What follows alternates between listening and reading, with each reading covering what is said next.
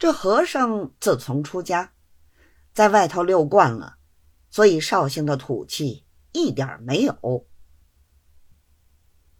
他平时在寺里的时候，专管接待往来客人。见了施主老爷们，极其漂亮。陶子尧却因他是出家人，很不喜欢，时常说他太太同着和尚并起并坐。成个什么样子？太太听了这话，心上不服，就指着他脸骂道：“我同我的自家阿哥并起并坐，有什么要紧？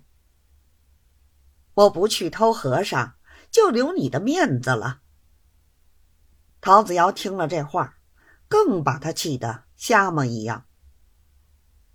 青海和尚见妹夫不同他好。因此，他也不同妹夫好。这番陶子尧听说是他同了贾小童来，所以气得了不得。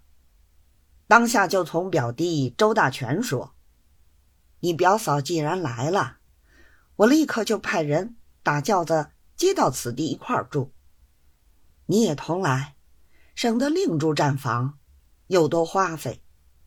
那个和尚。”就叫他住在那盘站房里，不要他来见我。周大全听了，诺诺连声。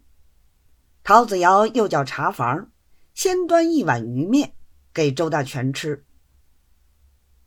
大全不上三口，把面吃完，端起碗来喝汤，一口也不剩。